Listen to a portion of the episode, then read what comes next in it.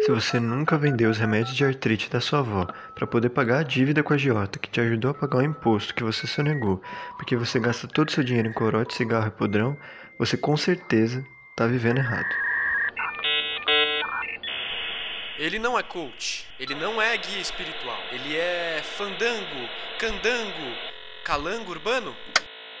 Está começando Calango Urbano Podcast, episódio 1 Casamento.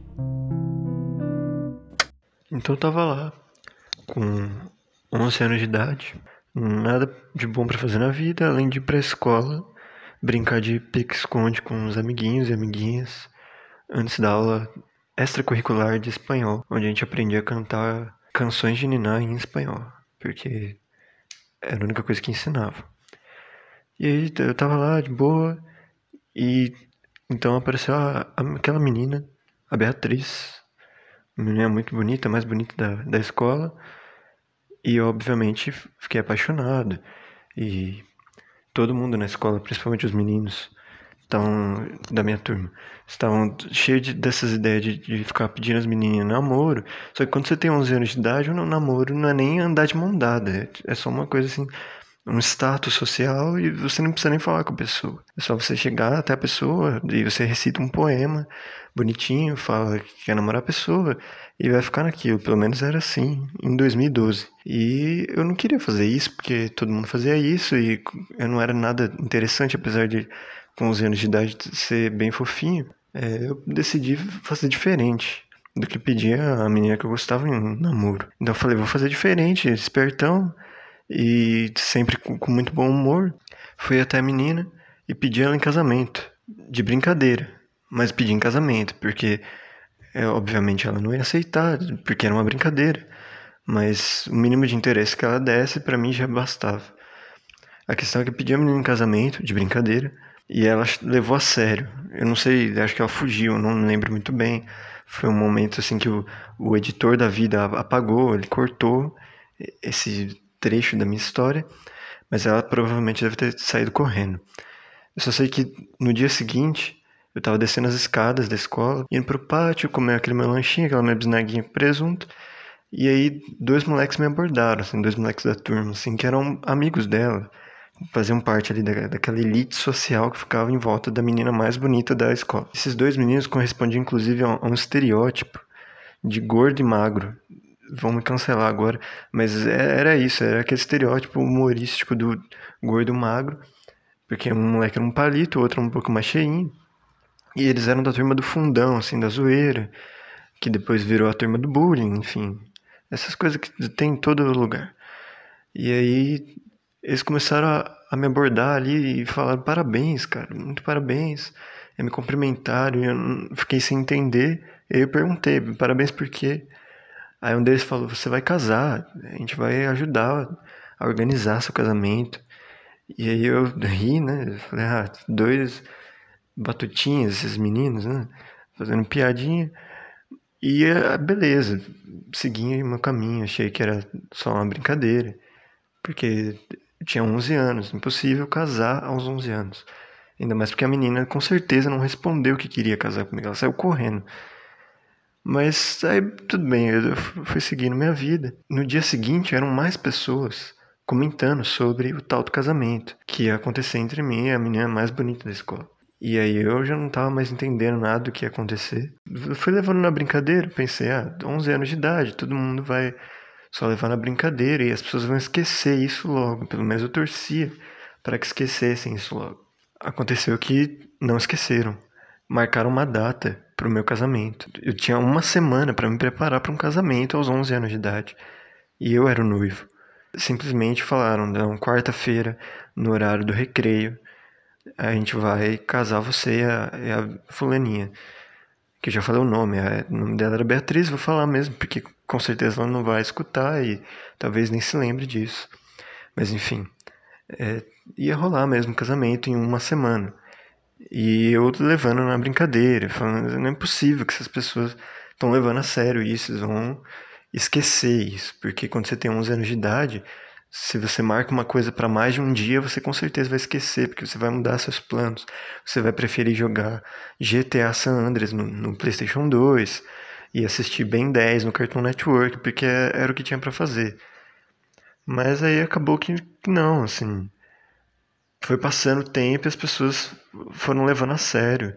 E eu lembro que tinha um, um, rapaz lá, que eu não me lembro o nome dele, na verdade eu lembro, mas não vou falar o nome dele. É, era um rapaz também meio cheinho, grandão, e super gente boa, mas era da turma ali, da, galera que ficava tirando sarro de todo mundo. E eu lembro que ele chegou pra mim e falou, ele, ele quase nunca falava comigo, mas chegou pra mim e falou, eu vou ser o, o mestre de cerimônia da relação de vocês, né? Então, ele ia ser o padre ali do, do casamento e tal. Eu ri, falei, ah, que menino espoleta, né? Fazendo umas piadinhas, não sei o quê. E no fim ele foi o que mais levou a sério, porque o cara levou uma Bíblia de bolso, sabe? Tinha uma Holy fucking Bible no meio da, da zoeira ali. O cara levou uma Bíblia que, que tinha um zíper e ele ia realmente fazer essa função do padre, assim. O mais curioso é que poucos anos depois esse mesmo menino foi expulso da escola por levar drogas para dentro da escola. Isso, para minha vida, foi equivalente a descobrir que o padre do casamento foi preso por tráfico. Mas enfim. Aí foi passando o tempo, todo mundo foi levando a sério, as pessoas queriam ser padrinhos e madrinhas. Eu ficava sem ter o que dizer, eu achava que era zoeira, então para mim tava certo, não ia ficar dando bola para isso. Mas aí chegou o dia e as pessoas realmente começaram a se movimentar para fazer um casamento ali. E aí eu falei, ah, tudo bem, né? Vocês vão fazer. Mas eu comecei a desconfiar muito, assim, porque as pessoas estavam levando a sério até demais. Pessoas de 11 anos, crianças de 11 anos, levando a sério um negócio desse não deve ser uma, uma coisa realmente séria, né? E, inclusive a menina, a Beatriz, estava levando muito a sério aquilo. É, a menina que fugiu quando eu pedi um casamento de brincadeira, estava levando a sério que íamos casar. Ela realmente estava ali junto com aquele pessoal, se organizando para fazer aquilo rolar. Mas aí chegou a hora do recreio, estava um dia meio chuvoso, então não dava para fazer em qualquer lugar, tipo no pátio da escola que era muito aberto. Aí inventaram que tinha que ser na sala de artes.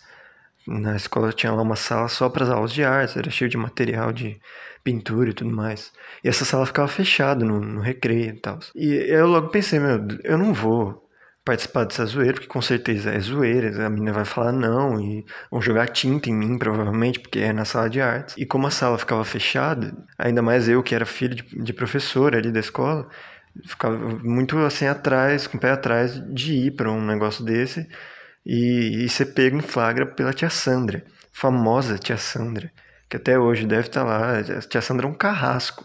Ela ficava de olho, assim, das 5 da manhã até sei lá, 10 da noite na escola e a gente não podia ir sem uniforme, senão tia Sandra levava para a diretoria. Tava na minha cabeça que se eu fosse participar dessa zoeira, além de ser humilhado pelas crianças da turma, eu também ia ser pego pela tia Sandra, muito provavelmente, e iam me culpar por, por toda essa história do, do casamento de zoeira. Então eu decidi, eu tomei a melhor decisão da minha vida, porque na época eu era esperto. Eu não sei o que acontece com o tempo, parece que a, inteligência some, a sabedoria vai embora. Hoje em dia talvez eu fizesse diferente porque eu sou bobo, mas naquele dia eu fui muito esperto e não fui pro casamento. Eu juntei com mais uns três coleguinhas ali que, que não tinha muito contato, mas que também não iam porque, é, enfim, eu não sei porque eles não iam, mas eles não deviam estar levando a sério assim como eu. E a galera foi, assim, muitos, quase todos os alunos da turma foram para a sala de artes pro tal do casamento. Inclusive Pedrinho, que vai editar esse áudio aqui, foi também, que é muito burro. Ele simplesmente foi, ele achou que realmente ia rolar um casamento ali. E ele me contou o que aconteceu, né? Que tava todo mundo ali no escuro para não chamar atenção. Na hora que tia Sandra entrou na sala, logo percebeu, né? Obviamente, que ela era muito esperta, ela percebeu que aquelas crianças estavam na sala de artes. Ela entrou já chutando a porta assim.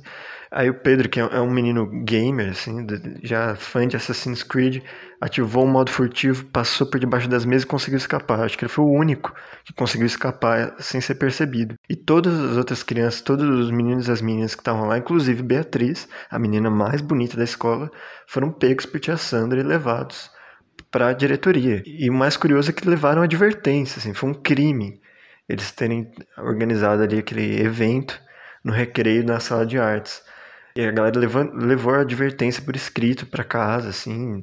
Tinha gente chorando no final do recreio, porque foi pego no flagra, organizando um evento clandestino. E eu saí quase que leso dessa, né? Porque eu não tava lá no, eu deixei a noiva no altar, sacana mesmo. Eu fiquei com muita vergonha, porque logo isso virou um boato e minha mãe era professora na escola e tal. E aí todas as tias, as coordenadoras, professoras ficaram sabendo e comentando. Minha mãe comentou pra minha família inteira.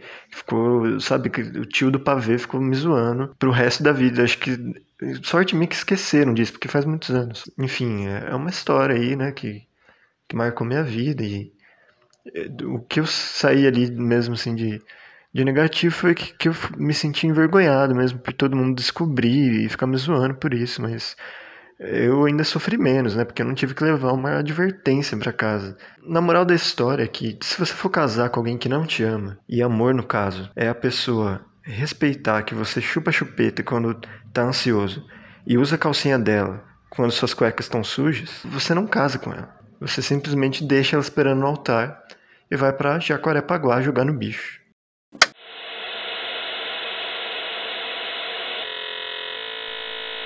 Isso aí!